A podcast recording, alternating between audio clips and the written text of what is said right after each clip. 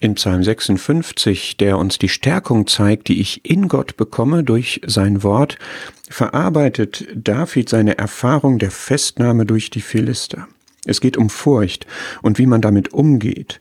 Und der Schlüssel ist Vertrauen. Vers 4 sagt, wenn ich Angst habe, vertraue ich. Ein Schritt weiter geht Vers 12. Angst wäre unnötig, denn wenn ich vertraue, werde ich mich nicht fürchten. Was sollte der Mensch mir tun? Im selben Psalm gibt es also die Aussage, ich werde mich nicht fürchten und doch, wenn ich mich fürchte. Bei David ist immer alles sehr realistisch. Fürchten oder nicht fürchten, das ist Vertrauenssache.